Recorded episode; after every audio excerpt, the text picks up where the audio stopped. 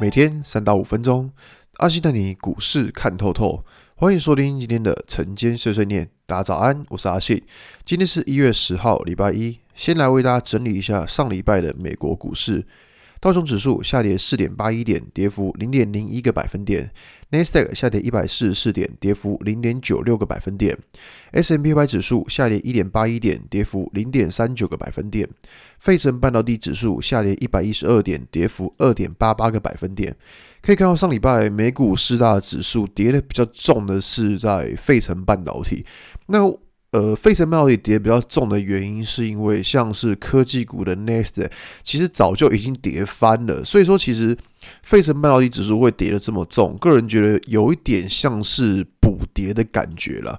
那我这样讲，那其实呃，在上礼拜虽然美国股市跌这么重，可是其实在台指期的盘后也才跌了二十几点，其实并不是一个太过分的跌幅。所以这边第一个会来思考说，虽然上礼拜的美股跌得比较重，但是其实台股在上礼拜五的时候就已经先跌了，算是。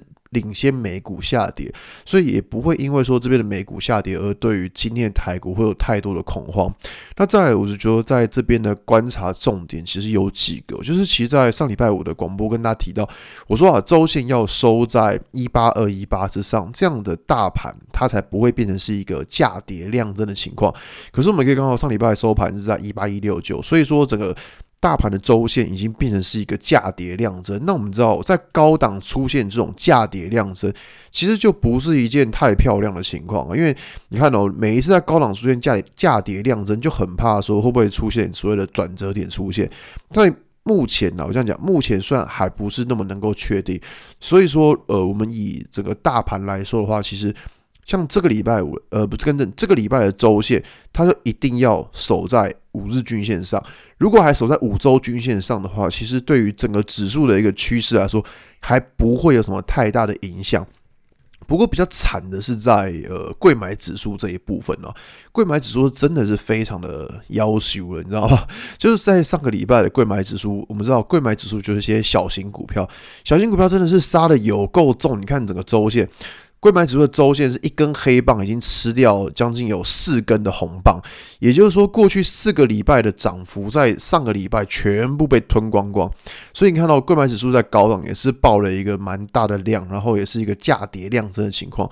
所以在这种情况，其实呃，我觉得不管是加权也好，柜买指数也好，第一个要看的就是说，在周线的部分有没有办法能够站上五周的均线，这个是比较重要的。如果说站不上的话，其实对于呃，不管是现在或是在接下来的指数，其实也都会比较小心的，因为我们知道每次在高档，然后出现这种跌破五周均线，都是一件蛮可怕的事情。所以这边第一个观察重点是在于说，呃，在五周均线这部分有没有办法守得住，或是重新站上？